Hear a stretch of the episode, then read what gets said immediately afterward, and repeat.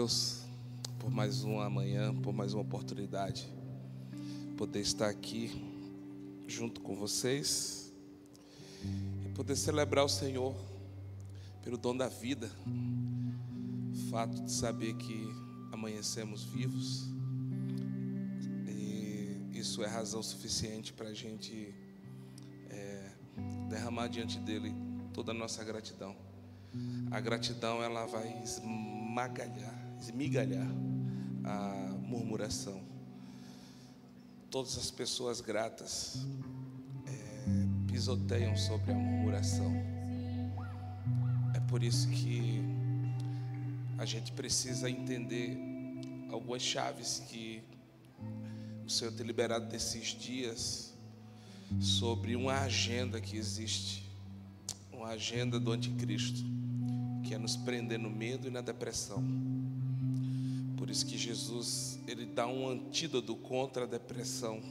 Em Mateus 6, ele diz: Por que, que vocês estão ansiosos sobre as coisas dessa vida? A ansiedade é, é a antessala para a depressão, é a antessala do medo. Ninguém fica com medo da noite para o dia, ninguém fica depressivo da noite para o dia. Primeiro você começa com ansiedade. E Jesus, para advertir os seus discípulos, Jesus, para prepará-los para não entrar em um quadro de medo e de depressão, ele dá um antídoto. Ele diz: Olha, por que, que vocês estão ansiosos? É uma pergunta. Vocês estão ansiosos por causa das coisas dessa vida? O que é vez de comer, o que é vez de vestir? E é basicamente as preocupações que muitos de nós temos hoje, né? É com comida e com o que vestir. A gente está preocupado, como é que vai ser amanhã? O que, que eu vou comer amanhã? Será que vai ter amanhã? E aí vai se instalando quadros de ansiedades em nós. Aí Jesus disse assim: Olhai para as aves dos céus. Depois ele diz: Olhai para os lírios dos campos. Sabe o que, que ele está tentando dizer? Ele está tentando dizer o seguinte: só existe uma forma de você vencer a ansiedade na sua vida. Aprenda a contemplar o que o Pai criou. É por isso que amanhecer para mim não é comum, é sobrenatural. Quando eu abro o olho, eu logo abro a janela do quarto para contemplar o que Ele criou. Porque quando você contempla o que Ele criou, você vence quadros de ansiedade em você. Já prestou atenção? Eu não sou muito uma banho de praia. Eu não gosto de tomar o banho, mas eu gosto de ir à praia. Eu ponho uma cadeira, um guarda-sol, claro, uma Coca-Cola bem gelada e eu... não tem como, né? Enfim, eu fico contemplando aquela grandiosidade, aquele universo de águas. E eu fico pensando, por que, que secam rios, secam lagos, por que, que não seca o mar? Já viu alguém dizer, ó, o mar fulano de tal secou. Agora, se você pesquisar quantos rios já secaram, Quantas fontes de águas, de rios já secaram? Mas você já ouviu dizer alguém, alguém dizer ou já estudou em algum lugar que algum mar secou? Então eu fico super admirado com essas coisas. E às vezes eu não estou tão bem, às vezes eu estou assim, bem agitado dentro de mim. Sabe aqueles quadros de ansiedade querendo me pegar? Aí eu fico ali horas e horas e horas contemplando. Quando eu finalizo aquela contemplação, eu já não me lembro mais das ansiedades que eu tinha. Porque a, a, a contemplação é a chave para nos libertar da ansiedade. É por isso que a Bíblia diz, o salmista diz que os céus proclamam a glória de Deus. Então olha para o teu irmão e diga, aprenda a contemplar mais as maravilhas que o Senhor criou.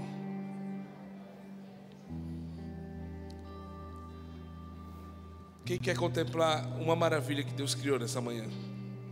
Então olhe para a pessoa do seu lado e diga: Olha que coisa linda. Isso é uma maravilha que Deus criou, viu?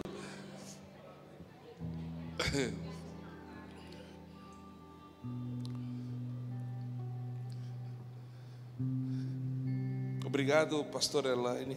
Obrigado, Bedina. São amigos preciosos que o Senhor colocou na nossa jornada. Me lembro do nosso primeiro encontro. Eu estava recém-chegado do Nordeste.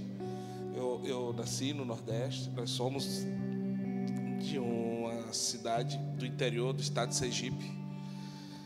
É a última cidade do menor estado do Brasil. Eu sou um improvável. E o Senhor, aprove ao Senhor estender a sua mão com graça, favor e misericórdia. E nos colocar em lugares que eu nunca imaginei que eu poderia chegar, que eu poderia entrar, que eu poderia sentar. Pessoas que eu nunca imaginei. E a primeira vez que a gente se encontrou, eu me lembro que eu tive que entrar em um processo de guerra na minha própria mente. Porque eu estava recém-chegado, não tinha nada para oferecer a ninguém, nem tenho até hoje. Mas sabe quando você olha em volta e você vê aquelas pessoas, aí um contava, não, a minha igreja, não, as minhas viagens, não. E todo mundo começou a contar ali as suas coisas e eu olhei para minha esposa e disse, a gente vai falar o quê? Não, fala que a gente tomava banho de rio São Francisco, comia peixe com farinha. Aí eu vi que ela também estava meio assim, sendo bombardeada na mente. E ali eu entendi que tinha um espírito que eu precisava vencer em mim, que eu não estava conseguindo vencer. Que era o espírito da intimidação pela condição. E às vezes a gente deixa de avançar porque a gente está sendo paralisado pela condição. A gente precisa entender que as escrituras elas sempre vão estar acima da cultura. E às vezes a nossa cultura ela nos amordaça, ela nos aprisiona. E sem perceber a gente está tão enrolado na nossa cultura que a gente não permite que as escrituras nos arranquem daquele lugar. Então a gente vai ter que entender que as escrituras vão estar sempre acima da nossa cultura. As escrituras elas, elas trabalham contra a cultura. É por isso que o reino de Deus é uma contracultura. É uma cultura que trabalha contra aquela que a gente foi estabelecido. E eu me lembro que ali a gente conheceu o Medina, ele tinha um topete desse tamanho assim. Eu disse, cara, que esse playboy, meu. Não, quando eu olhei o casal, eu disse, poxa, que casal jovem. Eu imaginei ele ter uns 22, 23, eram uns 18. Aí depois que eles disseram, nós somos casados, já temos um filho de, de 17, tinha o quê? 17? Por aí. Aí eu disse, meu Deus, como é que pode? Mas foi muito, muito bom a gente ter sido apresentado na vida porque eu sei que no Espírito a gente já se conhecia, já havia um desígnio dos céus sobre esse dia. Por isso, eu quero louvar a Deus por essa casa, por essa família. Mas vamos deixar de tanta conversa? Isaías 37, por favor.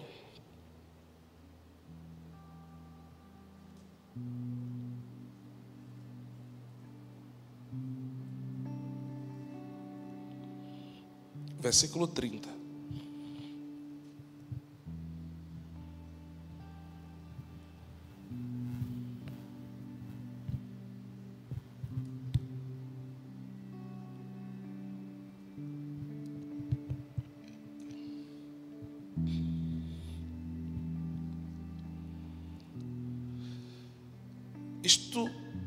Será por sinal.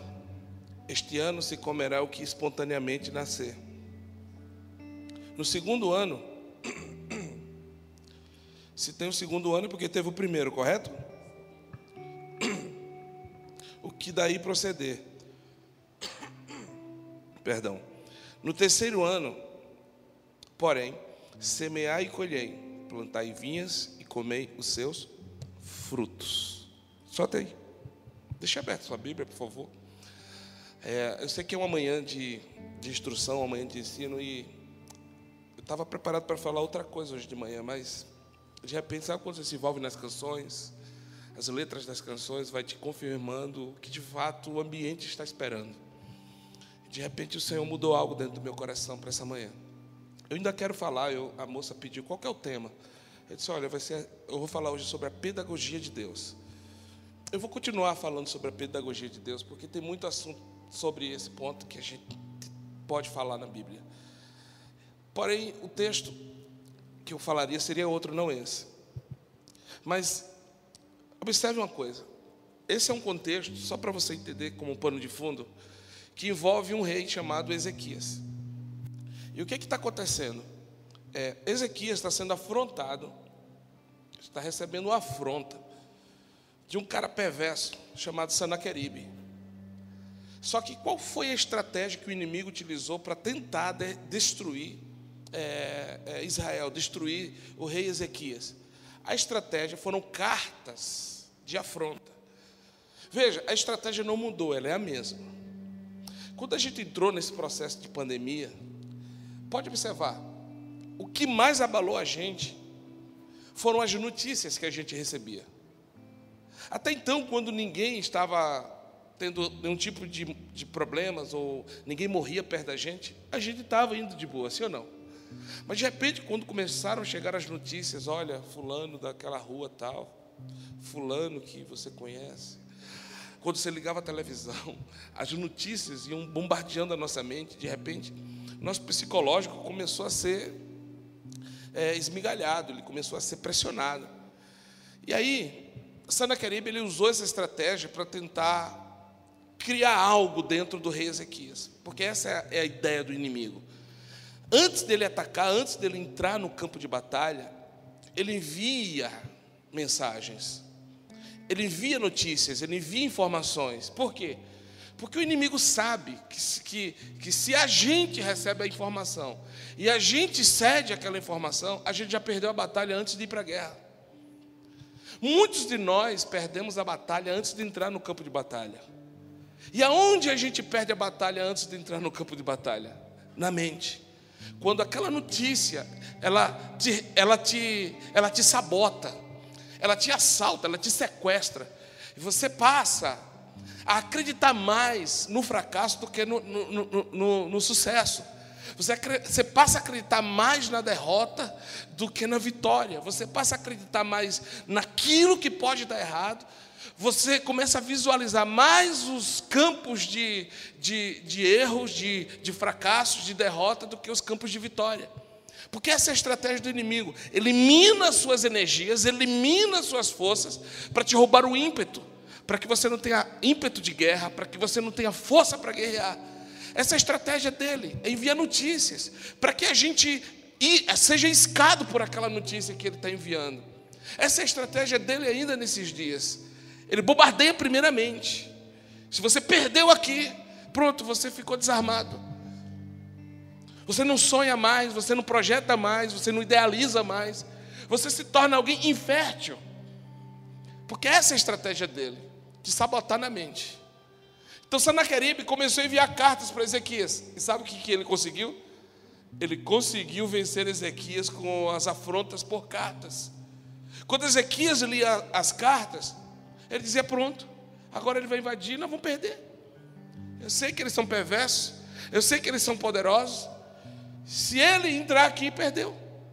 Só que ele ganhou a luta, Sanaqueribe, sem entrar em Israel. Porque o rei, que era aquele que deveria ter o ímpeto, agora ele se tornou alguém extremamente covarde. Só que assim, Deus, cara, Deus, Ele está assistindo tudo o que está acontecendo. Só que chega um momento que Deus para de assistir, e agora Ele precisa intervir. Foi o que aconteceu com Ezequias. Deus ele ficou observando quais seriam as respostas de, de Ezequias. Quando ele percebe que Ezequias está cedendo às afrontas de Senaqueribe, aí Deus vem e envia um profeta. Escute isso: sempre que você estiver vivendo esse quadro de ceder às afrontas psicológicas, emocionais, Deus sempre vai levantar alguém do seu lado para trazer algo do céu para a tua vida. Aí Isaías foi lá. Aí o Senhor disse: Isaías, diga para Ezequias o seguinte: diga para ele, preste atenção. Isso aqui é o pano de fundo para eu falar o que eu vim falar. Isaías, diga para Ezequias o seguinte: diga para ele que sobre Sanaqueribe não se preocupe, porque eu tenho avanços com Ezequias, eu tenho uma jornada progressiva com Ezequias. Escute, deixa eu abrir aspas. Deus sempre trabalha na perspectiva de um avanço, de um progresso com todos nós. Deus nunca trabalha na perspectiva de nos ver estagnados. Deus sempre trabalha na perspectiva de nos ver avançar, de nos ver crescer, de nos ver ir para frente. Se em algum momento da nossa jornada Deus está pedindo para a gente ir para trás, isso não quer dizer regresso, isso quer dizer progresso. Porque debaixo da ordem de Deus, um passo para trás não é um passo para trás, é um passo para frente. Você precisa entender a lógica dos movimentos de Deus. Então, quando ele levanta o, o, o profeta Isaías para dizer a Ezequias que sobre Senaqueribe não se preocupe, aí ele ainda diz assim: diga a Ezequias que eu vou pôr um freio na boca de Senaqueribe e um anzol no nariz. É tipo assim: diga para Ezequias que no trato ao progresso que eu tenho com ele, os inimigos não vão ser um problema. Não, não, não, você não entendeu. Você ainda está dormindo. Escute, no trato ao propósito de Deus conosco, de nos fazer avançar, progredir, os inimigos não vão ser um problema. Ele está dizendo: tem freio para a boca e tem anzol para o nariz, ou seja, por onde ele tentar impedir os meus progressos na sua vida, eu vou frear ele, eu vou paralisar eles. Cara, deixa eu te falar, o diabo não é um problema para Deus e também não pode ser um problema para nós. Então o que, é que Deus está querendo dizer para Ezequias?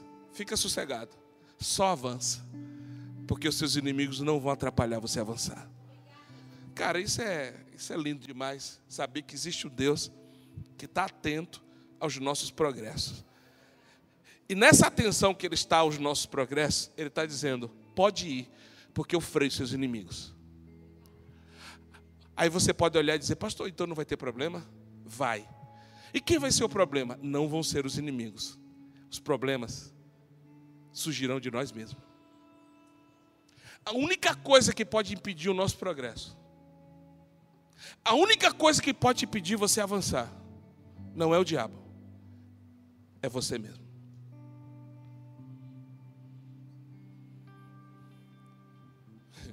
Sabe quando Paulo escreve para Timóteo?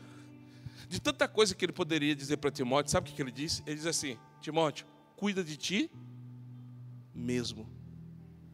Ué, não era para cuidar da igreja? Não era para cuidar da.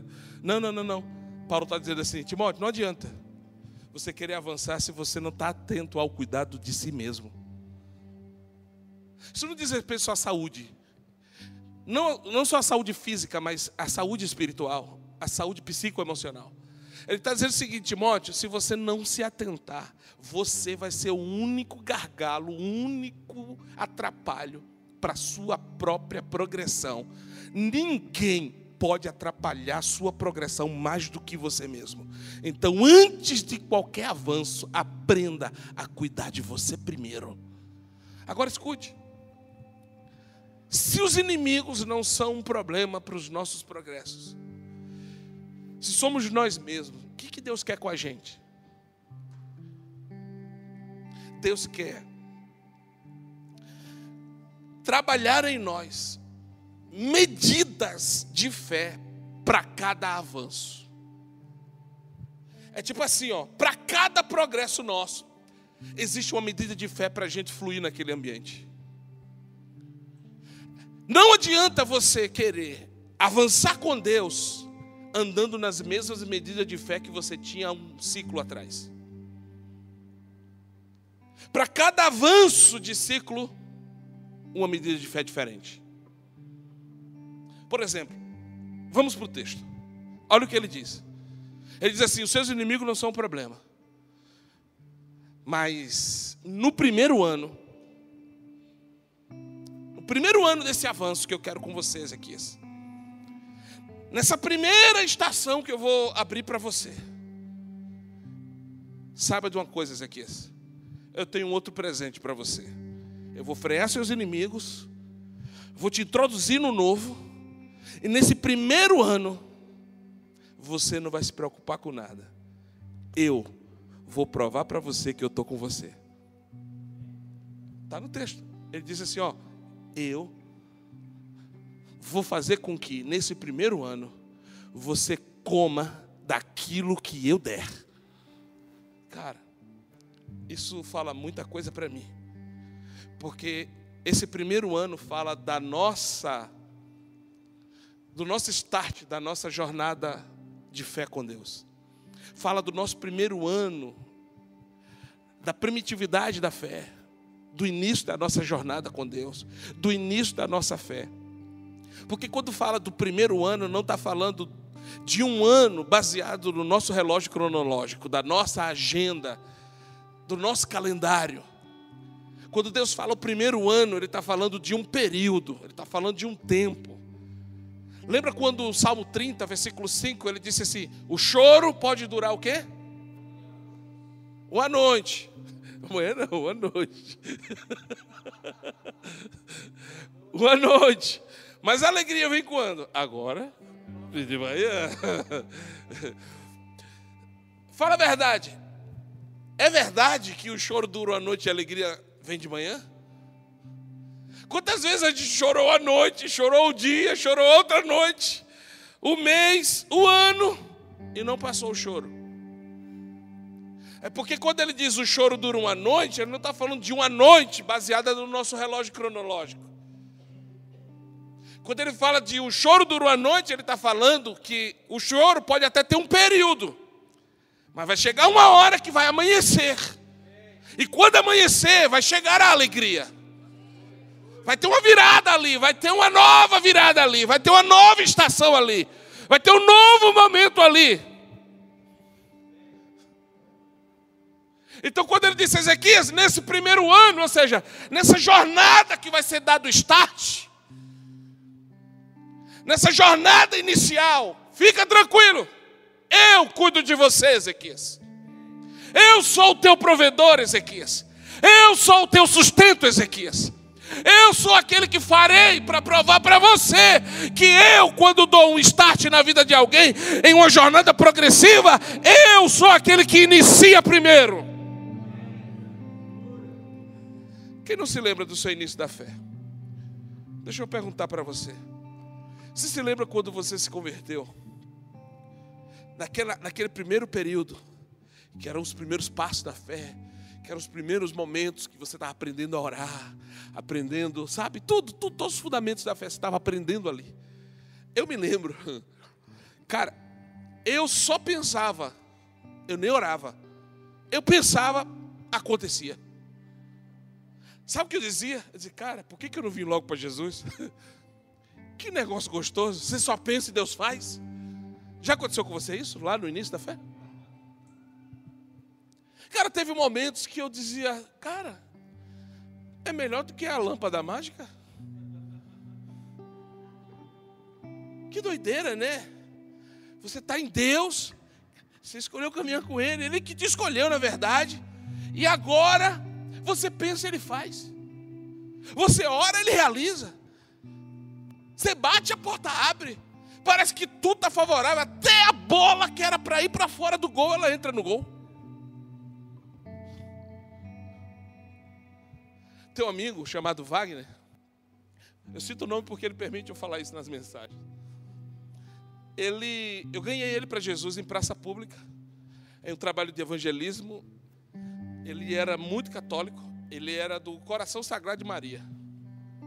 Ele era literalmente alguém que estava sendo preparado para exercer uma influência muito grande dentro da igreja católica. Só que eu estou fazendo, estou pregando em praça pública, de repente ele vem me procura e diz assim, cara, você pode me ensinar sobre idolatria na Bíblia? Eu disse, tá, vai na minha casa amanhã e eu, tal. Ele foi na minha casa. Eu comecei a ensinar sobre o que a Bíblia diz, o que Deus pensa sobre idolatria. Sabe aquela conversão assim, é, é, aquela conversão sóbria? Sabe aquela convenção assim, bem, bem, bem, bem saudável? Eu terminei de explicar e disse assim: pronto, a partir de hoje eu me desligo de tudo que está relacionado à Igreja Católica e à idolatria. Eu vou servir esse Deus. Eu não acreditei. Eu digo, não, cara, você entendeu o que eu disse? Não entendi. Eu só precisava de alguém que me explicasse bem. Portanto, a partir de hoje, eu quero congregar na sua igreja. Ok. Cara largou tudo e foi. Agora imagina. O cara pensava, Deus fazia. Ele orava, acontecia. Ele disse, cara, por que eu não vim logo para Deus? Aí o que, que ele fez? Foi tão bom para ele, tão bom para ele, que ele disse: Eu vou ter que compartilhar isso com os meus amigos. Aí ele foi compartilhar com um amigo dele, e ele descobriu que o amigo dele tinha um sonho de ter um carro. Aí ele fez um voto com um amigo. Olha que doideira, velho. Ele disse assim: Olha, vamos para a minha igreja. Se Deus não te der um carro, eu volto para a igreja católica e rasgo a Bíblia. Aí o amigo doido para ter o carro, o que que fez? Eu estou lá pregando uma sexta-feira, o amigo está lá, entrega a vida para Jesus. Naquela semana, cara, aconteceu alguma coisa, Deus deu um carro pro cara. Aí imagina o Wagner. Cara, eu sou um homem de fé. Pode mandar no peito que eu domino. Aí ele começou a se garantir, né? Aí, enfim, nos desencontramos. Eu tive que ir para outros lugares. Sete anos depois ele me liga. Ô oh, meu pastor, cara, ora por mim. O que, que foi, Wagner? Esse cara, tá difícil, meu. Eu vou para o monte. Eu oro de madrugada a fio. Eu fico com o rosto no pó dentro do banheiro. Eu estou orando como nunca orei. Eu estou jejuando como eu nunca jejuei. Eu estou pedindo algo para Deus, cara, Deus não me responde. Eu disse, tá, o que, é que tem de errado nisso? Ele disse, não, lembra daquela época? E eu só pensava e pum, Deus fazia. Eu disse, ah, cara, agora entendi. De fato, cara, o Deus é o mesmo. Só que assim, Deus não queria que você fosse o mesmo. Deus tem que ser o mesmo. Mas o Wagner não pode ser mais o mesmo. Mas como assim? Eu disse, pois é, cara, no primeiro ano é Deus mostrando para você que Ele é com você, que Ele está com você, que Ele é o teu pai. É, é, é a paternidade de Deus afirmando para o filho que provê, que protege, que cuida, que faz tudo pelo filho para afirmar na vida do filho, no caráter espiritual do filho, que existe um pai que também tem um caráter cuidador, zeloso, protetor e tal. Só que esse pai, ele quer trabalhar na perspectiva de um avanço, de um crescimento em fé. Só que você está sete anos depois, querendo caminhar na mesma medida de fé que você andava no primeiro ano. Cara, Deus é o mesmo, mas o Wagner não pode ser mais o mesmo. O Wagner tem que entender que a chave virou para uma estação maior. Deus está te convidando para um crescimento maior. Deus está te convidando para você andar em medidas maiores de fé. E você quer insistir na fé de criança? Ele disse: Ah. Eu disse: É. Escute. A gente tem fé para acreditar que Deus pode fazer o milagre, mas a gente parece que não tem fé para continuar crendo quando Ele não faz. Pastor, e qual é a medida de fé que Deus quer que a gente ande nesse tempo? Esse é o primeiro ano que eu te falei. E o segundo? Olha o que está no texto. Ele diz assim: no segundo, é o que daí proceder. Parece assim, uma coisa assim que ele está jogando, né? Não, ele está dizendo assim: ó, primeiro ano, eu provo para você que estou com você. Segundo ano, é você que vai ter que provar que quer andar comigo.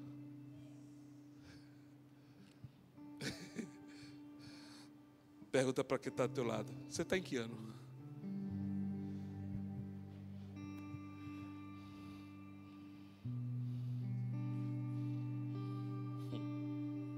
Deixa eu te explicar isso. É assim, ó. A gente até tem fé para tirar as pessoas do Egito, mas parece que a gente não tem fé para introduzi-las em Canaã. Porque quem entra em Canaã não é quem sai do Egito. Entra em Canaã quem vence o deserto. A gente almeja Canaã, mas a gente não tem fé para viver no deserto.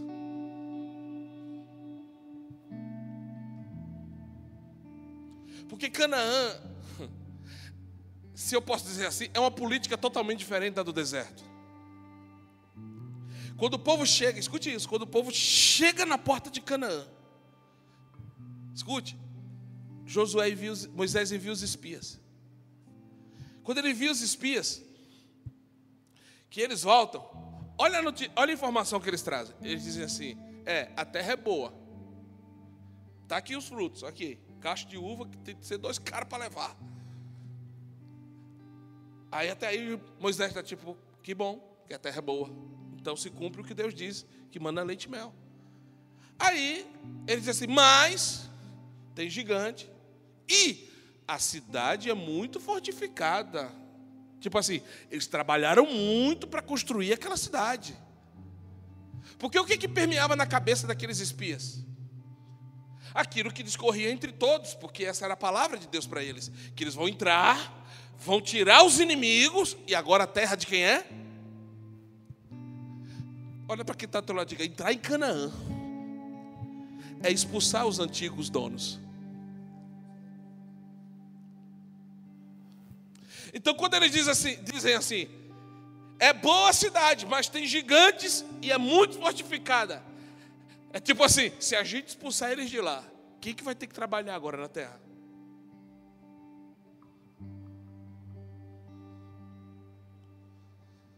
Vocês estão aqui, minha gente? É tipo assim, ó. Tem muita gente que quer avançar com Deus, que quer galgar lugares maiores em Deus mas não tem a disposição de ter uma medida de fé para saber que lá dentro, embora vai ter trabalho, Deus, ele já te deu toda a ferramenta e toda a capacitação para você fazer funcionar essa roda. Escute. Para esses espias, a dificuldade qual era? A dificuldade não eram os gigantes em si apenas. A dificuldade deles era, porque eles eram maiores. Eram cerca de 2 milhões de pessoas. Será que era a gente? É tipo assim, pois é, a terra é muito grande e a cidade é muito fortificada, então a gente vai ter que ter muito trabalho. É como se ele dissesse assim: está tão bom aqui no deserto, que a gente acorda, tem pão fresco na porta da tenda, de noite no frio tem coluna de fogo. De dia tem nuvem no sol, para o sol não nos aquecer. É como se eles estivessem em um estado de comodismo.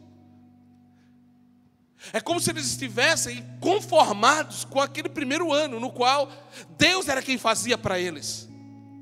O primeiro ano no qual Deus era quem fazia brotar água da rocha.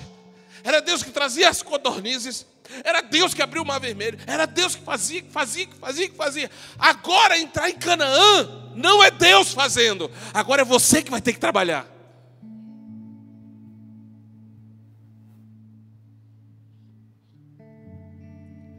Então, a gente precisa entender uma coisa que o tipo de fé que Deus espera de nós nesse segundo ano não é, o fé pra, não é a fé para milagres, não é a fé para prodígios, não é a fé para sinais, o tipo de fé que Deus espera de nós nesse segundo ano é o tipo de fé capaz de suportar quando Ele não fizer. Aquela fé para acreditar que Deus podia fazer, que você tinha lá no início da sua fé, é a mesma que você tem hoje? Hoje a gente racionalizou muita coisa, né? Eu acho que isso aqui, né? Igual Felipe, tá multidão, querendo comer, se alimentar. Aí ele diz assim: Mestre, despede a multidão, não tem condição. Aí Jesus disse assim: Felipe, vai você e dá de comer a eles. O cara que estava mandando dispensar é o cara que Jesus manda ir alimentar. Aí Felipe disse: Você está maluco? Nem 12 denários seria suficiente para comprar de pão para esse povo comer. Felipe já tinha um cálculo na mente, ele já tinha já o preço do pão e quantos pães cada um ia comer. Ele racionalizou a medida de fé que Jesus queria que ele andasse. Deixa eu te falar, não tem como você trazer para a lógica os lugares que Deus quer que a gente ande nos seus progressos. São lugares que fogem da nossa lógica, que fogem da nossa racionalidade comum. São lugares de fé e aonde a fé entra, a razão e a lógica não alcançam. Minha esposa, triste, chorando, disse assim: agora? Eu disse: agora? Vamos continuar acreditando no que Deus disse. Mas como que vai ser? Eu disse: não sei. Não sei. Só que aí o que, que começou a acontecer? Todas as pessoas em nossa volta, da nossa, da nossa mesa de pastores, da igreja que a gente pastoreava lá no Nordeste, engravidaram. Acordava de manhã, pastor, tenho uma notícia para te dar. Oh, que benção, o que, que houve? Estamos grávidos. Acordava no outro dia, pastor, você não sabe o que aconteceu. O que foi? Estamos grávidos. A gente não estava nem esperando. Agora deixa eu te fazer uma pergunta. Como que você acha que era receber essas notícias do lado de cá? Um ano, dois anos, três anos, cinco anos, seis anos, sete, oito, nove, dez anos. Agora escute. Todos que estavam em nossa volta engravidaram. Todos. Minha esposa é artesã. Sabe o que ela teve que fazer? Ornamentar quarto de bebê, tiaras.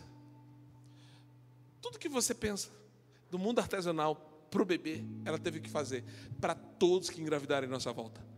Agora, deixa eu te fazer uma pergunta: como que você acha que estava o nosso coração? Como se não bastasse. E tem uma passagem que é a que eu mais me identifico nesse processo na Bíblia, na vida de Pedro, que talvez seja diferente da que você admira em Pedro. Porque se eu perguntar o que você admira na vida de Pedro, o que você vai lembrar logo? Porque ele andou sobre as águas. Ele teve uma fé para andar sobre as águas. Mas para mim a maior fé de Pedro não foi aquela. A maior fé de Pedro foi aquela que quando Jesus vai entrando na beira da praia, Pedro tinha pescado o quê? A noite inteira. Quando Jesus entra, o que é que Pedro está fazendo? Diga, lavando as redes. Foi isso que me chocou na vida de Pedro. E que nesse processo mais falou comigo. Como assim, pastor? Sim, porque diante de uma noite frustrante, diante de uma notícia terrível, de que não tinha peixe para levar para casa, diante de, de olhar para o barco e não ver peixe, passar a noite toda cansativa, de frio, de perigo e de tantas coisas, de manhã, qual é a primeira coisa que você gostaria de fazer? Fala a verdade. Eu mesmo ia para casa. Sim ou não? Mas Pedro estava fazendo o quê? Aí Jesus chega e fica admirado. Por que, que ele faz menção de que Pedro estava lavando as redes? Porque só continua lavando as redes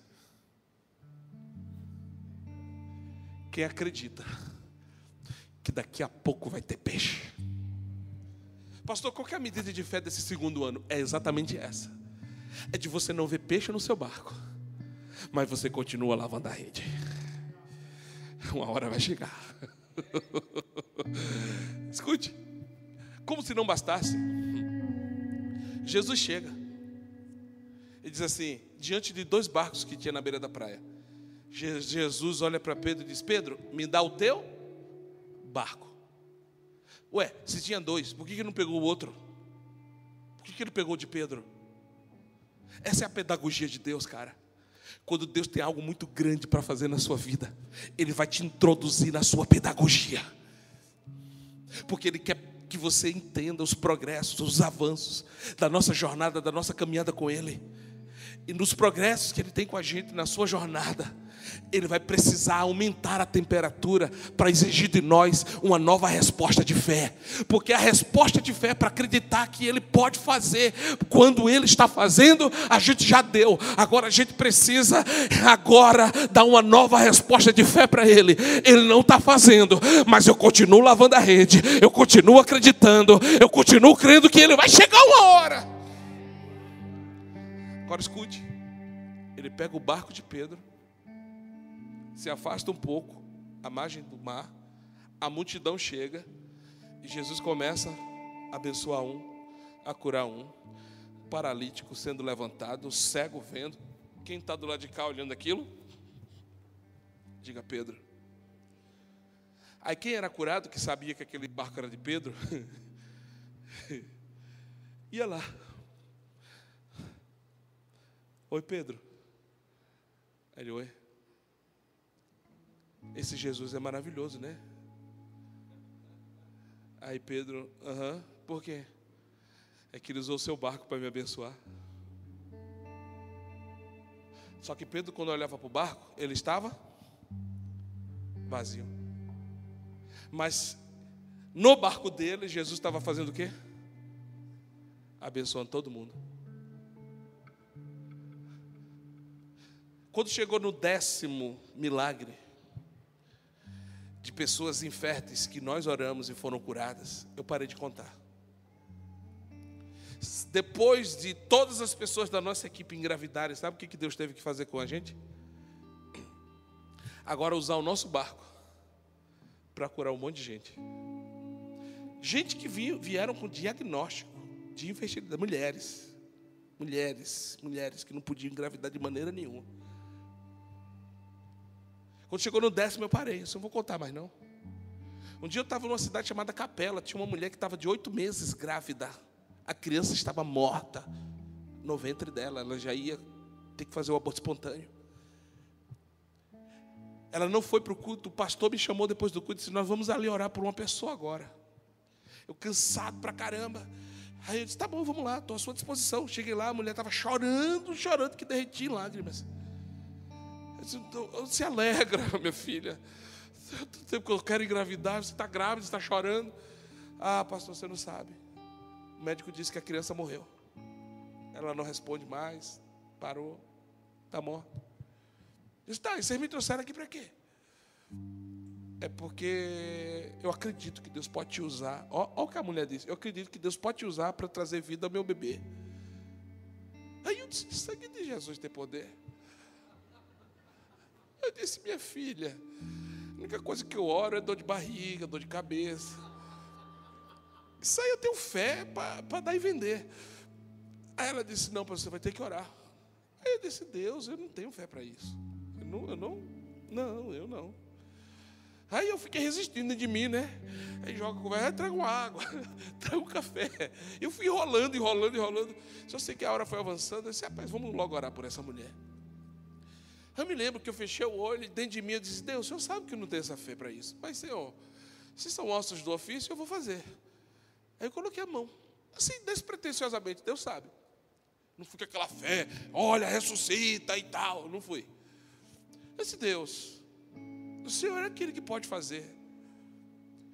O Senhor é o dono da vida. O Senhor dá, o Senhor tira. E foi uma oração assim, simples. Eu acho que é essas que Deus gosta. né? Eu disse, Senhor, se o Senhor quiser, traga a vida de volta essa criança. Eu não fiz um, sabe, um show, eu não fiz um, uma oração de fogo, não fiz. Só fiz isso. Diante de Deus, eu senti mexer na minha mão. Aí eu disse, ah não, não acredito.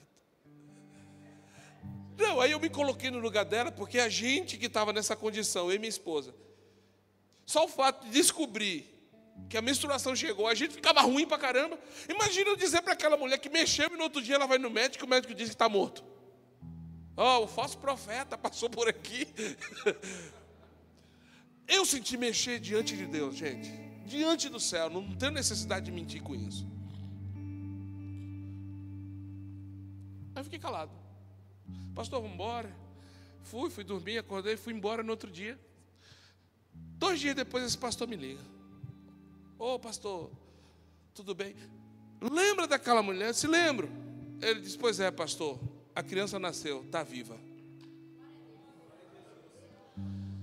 Agora eu vou te falar, foi só essa vez, viu? Nunca mais aconteceu, nunca mais. Porque era, um, era o meu segundo ano.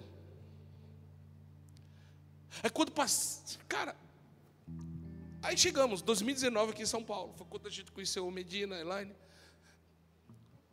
Aí eu fui pregar lá no Wagner, Elaine, lá no Wagner, lá em Mauá. Aí, cara, eu estou pregando, eu já estava mais ou menos assim. Deus, se o senhor quiser dar um filho para a gente, o senhor vai dar. Se o senhor não quiser, o senhor não dá. Olha, fica à vontade, está tudo certo. Estou já, estou desopilado. Aí chega uma, um casal, diz assim, pastor, nos ajuda, tem sete anos que a gente está orando e tal, não sei o quê. Aí eu olhei para minha esposa e disse: Ele quer o nosso barquinho, minha filha, vem cá. Coloquei a mão na, no ventre da, da, da, irmã, com o marido dela. Tá, orei. Sabe aquela oração? Senhor, tal. Fui para casa. Dois anos depois, agora, tem uns 40 dias, eu fui lá pregar de novo. Aí tinha uma loirinha correndo para lá e para cá. E eu pregando, né? Mas era tão bonitinha, bichinha. Deixa ela correr, a bichinha tá. Deixa ela ir. Para queimar energia para dormir cedo, né? Aí, quando eu terminei de pregar, tal, aquele alvoroço de gente, aí veio um casal. Aí eu lembrei deles, eu disse, olha. Aí eles disseram, pastor, tudo bem? Está tudo bem. Como é que vocês estão? Aí eles disseram, você viu aquela loirinha que estava correndo, o senhor ficou olhando? Eu disse, lembro. Pois é, pastor, lembra que o senhor orou por nós? Se lembra. Pois é, ela é nosso, nosso milagre. Eu disse, aleluia. Glória a Deus. Só que eu olhei para o meu barco. Ele estava o quê? vazio. Genivaldo é um ministro de louvor lá do Mevan, Campinas, hoje, mas ele, eu cuidei dele desde adolescente, quando nós morávamos no Nordeste. Ele veio de férias 2020, veio de férias 2021, voltou, entregou emprego, entregou tudo. Ele, a esposa, ligou para mim e disse: Estou indo para sua casa, vou morar com você. Eu disse: Você vai comer minha boia? Parece que é um filho, né? Você pode vir, cara. O que eu comer, você come. O que eu vestir, você veste. Não dá a mesma largura, mas. Enfim, ele veio. Adivinha o que aconteceu? Engravidou dentro da minha casa. Eu disse: minha comida, minha boia, minha casa, e da cama que eu pus para você se engravidou. Eu olhei para o meu barco, ele estava o quê? Deixa eu te explicar uma coisa, porque eu sei que eu já estou estourando a hora. Duas coisas nesse segundo ano Deus está esperando de nós. Primeira, Deus está esperando arrancar de nós uma medida de fé, que a gente se alegre com o que Ele está fazendo na vida do outro, que a gente gostaria que Ele fizesse na nossa. Enquanto Ele não extrair essa medida de fé, de você se alegrar com o outro, acerca daquilo que você gostaria que ele fizesse na sua, ele não vai poder avançar com você. Tipo assim, tipo assim, você está passando por uma situação, de repente Deus planta alguém perto de você com a mesma situação. Aí você diz: Não, não acredito. Aí de repente o Espírito de Deus te toma. Aí você libera uma palavra, libera uma situação. E aquela pessoa muda a vida dela. Aí você diz assim: Deus, como que isso aconteceu? O Senhor fez na vida dela, não fez na minha. Aí o Espírito de Deus está dentro de você dizendo assim: dá para ele terreno, fazer um milagre na sua vida. Aí você diz, mas que terreno que ele quer? O terreno da gratidão e da alegria de você ver no outro o que você queria na sua. Segunda coisa que Deus está esperando de nós nesse período, segundo a medida de fé que Ele quer arrancar de nós. Primeiro, se alegrar com o outro, com, o que você gostaria que, fizesse, que Ele fizesse na sua. E a segunda coisa que Deus está esperando de nós, cara, eu vou te falar, de tudo isso que eu estou falando, não é simples e fácil como se prega, porque só sabe, só sabe quem sente na pele.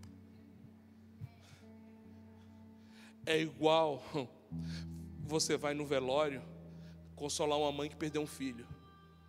Eu mesmo não sei nem dizer palavras. Eu abraço, choro junto, e vem, meu Deus, o que é que eu falo agora? Porque você não sabe que dor é aquela. Correto? Você até tenta ser homem de Deus, tal, tudo, dizer que Deus está com ela. Cara, é fácil. Deus está com você, Deus é teu consolo. Mas você não sabe o que está rasgando ali dentro, você não sabe o que está sangrando ali dentro, você não sabe a medida e o tamanho daquela dor. Você não sabe os desafios e as batalhas que ela vive na mente. Você não sabe. Por isso que Deus planta perto da gente, gente que está padecendo o que a gente está padecendo. Por isso que Paulo disse: com as mesmas consolações que vocês foram consolados, vocês vão consolar a outros. O que é isso? Ele está dizendo assim: a mesma cicatriz que você carrega, de um lugar que você já passou e aprendeu a superar, e aprendeu a vencer, e aprendeu a se curar. Deus vai plantar pessoas com a mesma ferida, com a mesma dor que a sua. Para quê? Para você dizer para a pessoa: olha para a minha cicatriz, eu já passei por aí, eu já vivi isso aí, eu já senti isso aí, e eu superei isso aí. É assim que supera isso aí.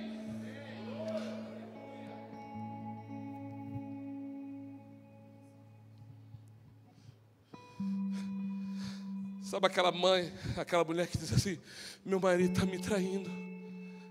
E você diz assim: Senta aqui. Olha aqui, eu já fui traída também. Mas você está firme? Tô. Porque Deus me deu o caminho da superação. Ah, mas eu vou deixar. Não, não deixa. Não é essa a vontade de Deus.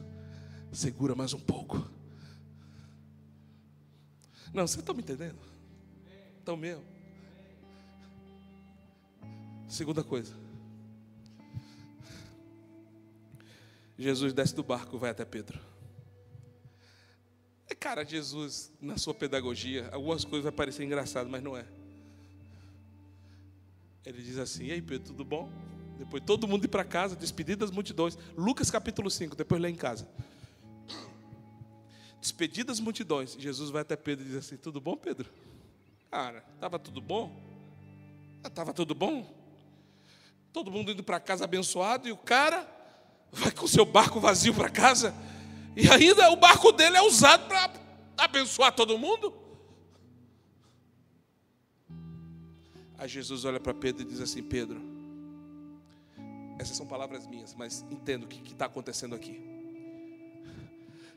Pedro, eu usei o teu barco do raso para abençoar a vida da multidão. Mas o mistério que eu tenho com você, Pedro, eu não posso fazer do raso. Pega o barco e vai para o fundo. o milagre que eu quero fazer com você, Pedro, não vai acontecer do raso, tem que ser do fundo. Segunda coisa, Primeiro, Deus, Ele quer ver você uma, em você uma medida de alegria, para se alegrar na vida do outro, que ele, você gostaria que Ele fizesse na sua. E segundo, Deus está esperando você ir para o fundo, você ir mais fundo. Talvez você deu para Deus uma medida no qual você só andava no raso, você só vivia no raso.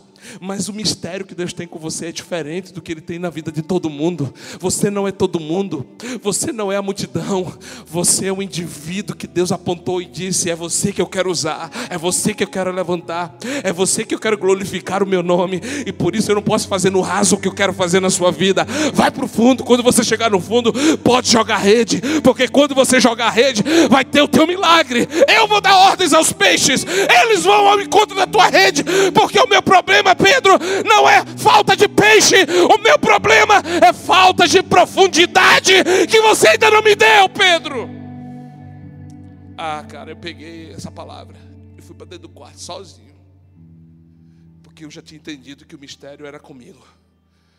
Cheguei no quarto, eu disse: Reino do Espírito, agora eu não falo com Deus, agora eu falo com os demônios. Agora eu falo com os principados.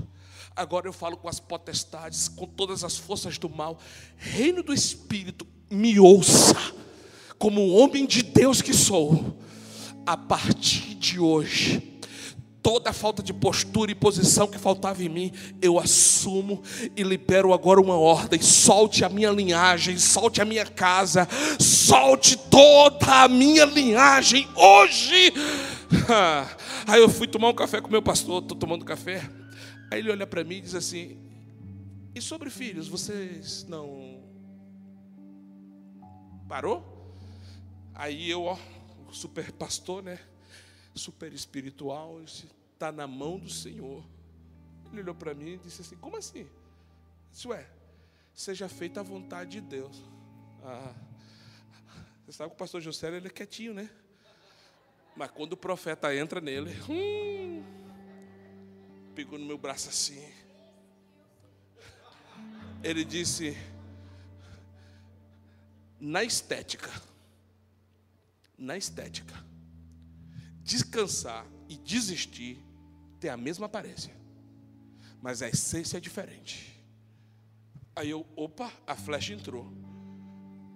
Aí sabe quando cai a ficha? Aí eu fui para casa.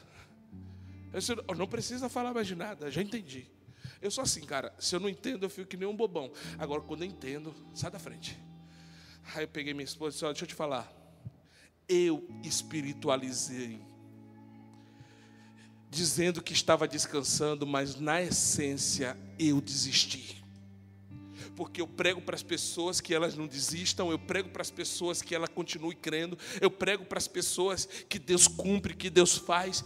Como que seria agora eu dizer que Deus falou comigo e agora eu desisti? Então é melhor eu dizer que descanse, que descansei. Aí eu disse: a partir de hoje, eu quero te dizer, escute, escute isso no teu espírito. Foi assim que eu falei para minha esposa. Eu disse: a partir de hoje, até o fim da minha vida, eu não vou descansar um dia até que Deus faça esse milagre. Ele olhou para mim e disse assim: O que, que você vai fazer? Eu disse: Não sei, eu só sei de uma coisa quando eu acordar, a primeira coisa que eu vou fazer, eu vou buscar o meu, eu vou arrancar esse milagre que já está pronto, eu vou arrancar esse milagre que já, que já existe. Eu vou, em nome de Jesus, quando chegar no final, no final da prestação de contas com Deus, que Ele me perguntar: por que, que você não teve filhos? Eu vou dizer: eu não tive porque o Senhor não quis me dar, mas eu não desisti um dia da minha vida sequer, buscando aquilo que o Senhor tinha dito que ia acontecer, porque a palavra e a resposta que a gente tem que dar à palavra que Deus deu precisam caminhar conjuntamente. Não é só Deus liberar a palavra, você precisa entrar no espírito da palavra que Ele liberou, porque quando Deus fala, escute, Ele não fala para informar. Anote isso aí no teu caderno, anote isso aí no teu coração. Quando Deus fala, Ele não fala para informar. Quando Deus fala, Ele fala para criar. Então, quando Deus libera a palavra, Ele já criou o que é, Ele já criou para existir. Então, eu preciso me encontrar com o Espírito da palavra que Ele liberou para criar dentro de mim a realidade viva da palavra que Ele liberou. Aí eu, eu moro do lado da Unicamp, do ladinho. Aí eu disse, Jéssica, nós vamos entrar na Unicamp. Deus nos trouxe para cá porque é aqui que vai acontecer. Olha, já passei dez minutos. Aí ela disse: Meu filho, é mesmo, a gente nem atentou, a gente mora do... aqui é um polo da medicina no Brasil. Meu Deus, está tudo na nossa frente e a gente não enxergou. Aí eu comecei a fazer contatos, já acordava com um monte de contatos, e médico, e amigos e tal nenhuma porta se abriu. Aí eu disse, Jéssica, eu não estou entendendo, mas não vou desistir.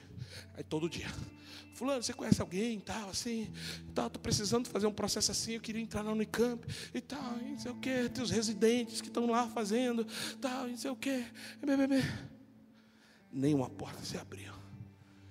Cara, mas eu estava eu tava determinado, determinado. Aí eu fui pregar lá em Vila Velha, no Espírito Santo. Estou pregando. Sexta. Preguei sábado de manhã. Preguei sábado de noite. Domingo de manhã. Domingo de noite. Aí alguns pastores da igreja me convidaram para ir jantar. fui jantar. Estou lá jantando.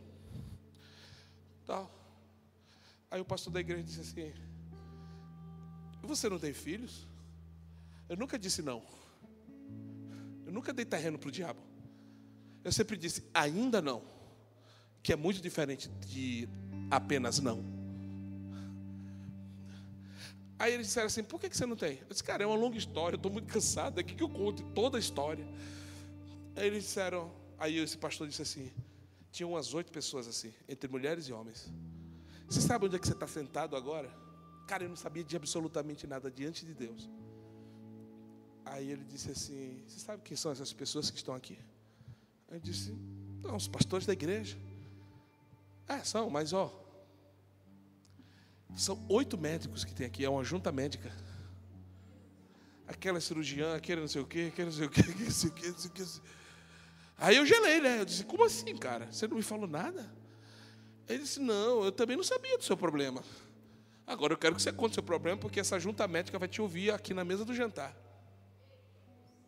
Minha esposa não estava, eu estava sozinho né, nesse dia. Cara, eu comecei a contar. Aí eu interrompi e dizia, esse aí eu já sei como é que faz. Aí eu falava, não, isso aqui, eu já tenho um médico que. Aí, cara, aí começou, a junta, aí começou. Aí eles, depois de eu terminar a história, eles disseram assim: Nós vamos abraçar a sua causa. E só vamos largar quando você tiver com o bebê no braço.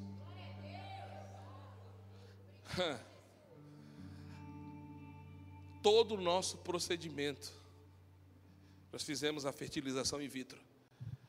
Todo o nosso procedimento não teve um exame dentro da Unicamp, que é do lado da nossa casa. Deixa eu te explicar uma coisa. Você espera Deus na sala, Ele vem na cozinha. Ele é especialista em contrariar suas ideias. Fica de pé em nome de Jesus. e para a glória de Deus, dia 21 de agosto está previsto o parto. O Telzinho está chegando para a glória de Deus. Aleluia. Deus faz, Deus cumpre. Louvado seja o nome do Senhor. Você consegue entender o que Deus está querendo nos ensinar nesses dias? Pega as últimas ministrações. Recentemente eu ministrei domingo passado. Acho que foi domingo passado, período da manhã, não foi?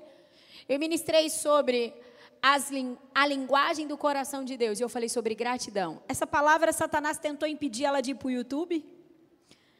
Tivemos vários problemas com essa palavra, por isso que ela ainda não está no YouTube, mas essa semana ela sai, ele teve que largar, porque você precisa ouvir sobre isso. Aí vem a pastora Raquel.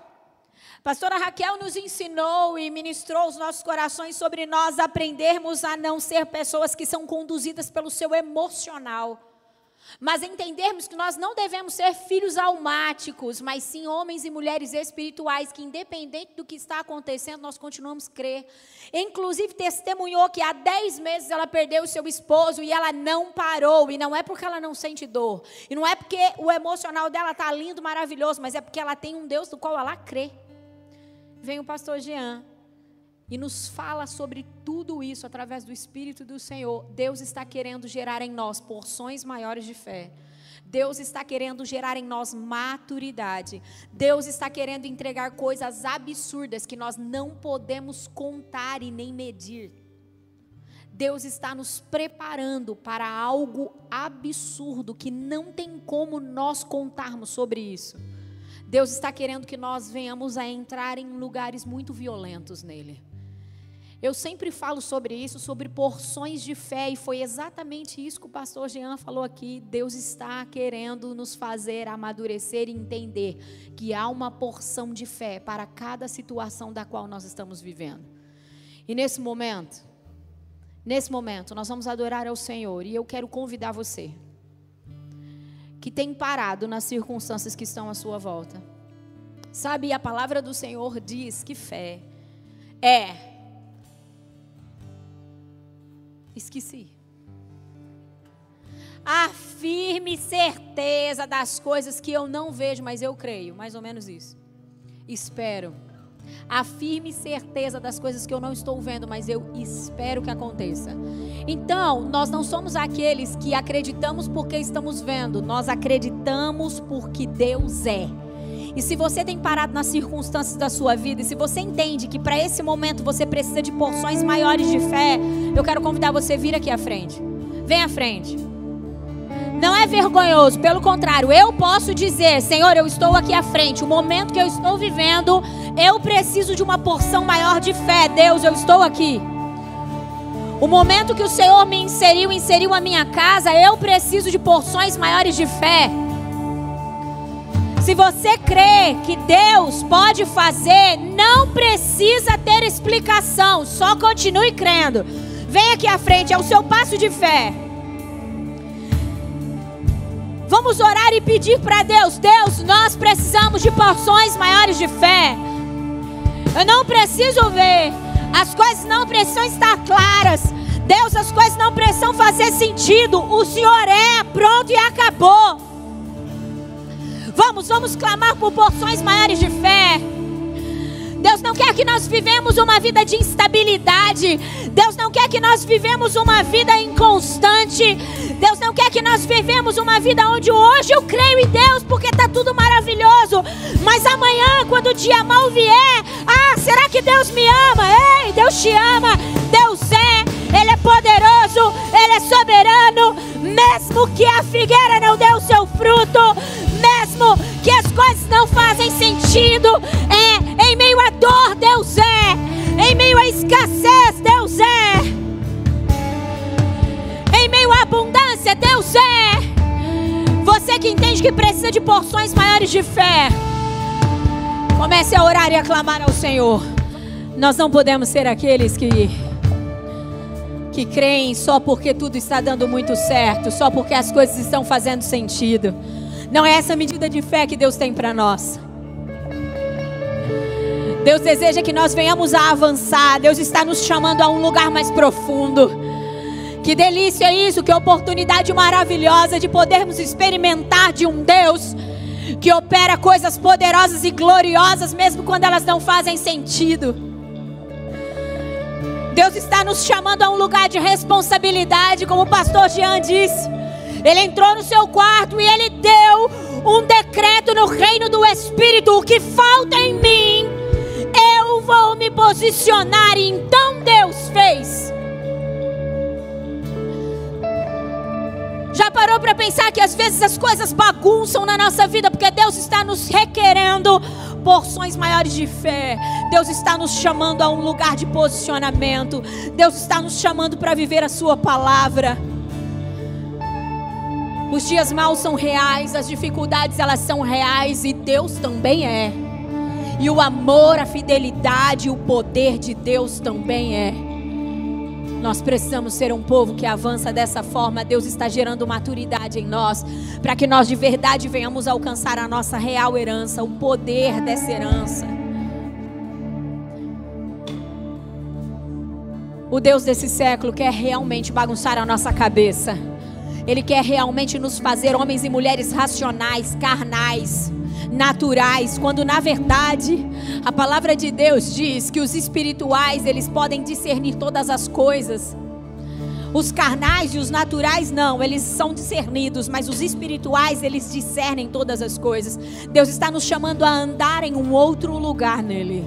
Consegue entender? Mesmo que as coisas não estão indo do jeito que eu imaginei, eu amo isso. Sabe por quê que eu amo isso? Porque é Deus dizendo assim: aprenda a depender de mim. Pronto e acabou.